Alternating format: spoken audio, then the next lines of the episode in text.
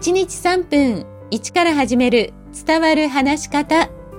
こんにちは。フリーアナウンサー、話し方講師、キャリアコンサルタントの三島澄江です。番組をお聞きくださいましてありがとうございます。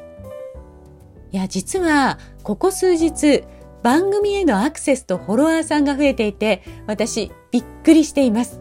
と同時に、何より嬉しいですね。番組をお聞きくださいまして、本当にありがとうございます。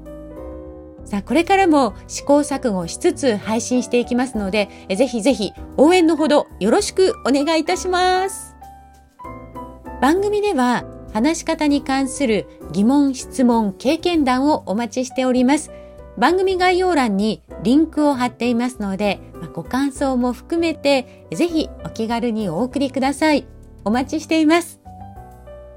さあこのところのそのアクセスの増え方を見ていますと、まあ、やはり皆さん話し方に興味を持っている人が多いんだろうなと感じています。なので今日は話し方が上手くなるために欠かせないこと、このポイントをお話しします。話し方が上手くなりたいという人の中には、まあ、即効性を求める人、まあ、すぐに上達したいと思っている人多いと思います。私もせっかちな性格なので、その気持ちよーくわかります。でも、話し方が本当の意味で上手くなるには、小さな積み重ねを続けること、これしかないなと思うんです。私は話し方はダイエットに似ている部分があると感じています。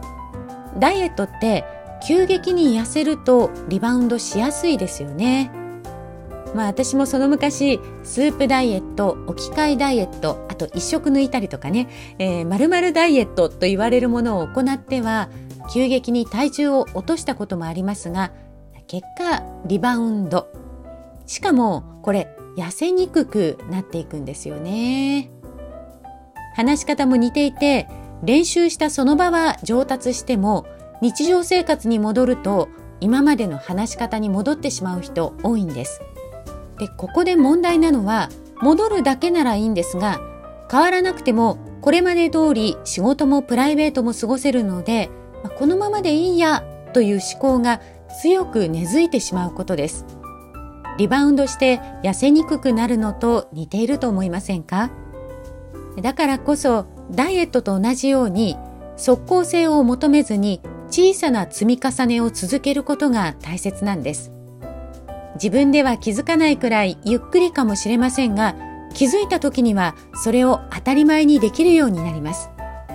まあ、でも自分がどれくらい変化しているか具体的に確認できた方がやる気も出ます。次回はやる気を保つ方法をご紹介します。今日も最後までお聴きくださいましてありがとうございました。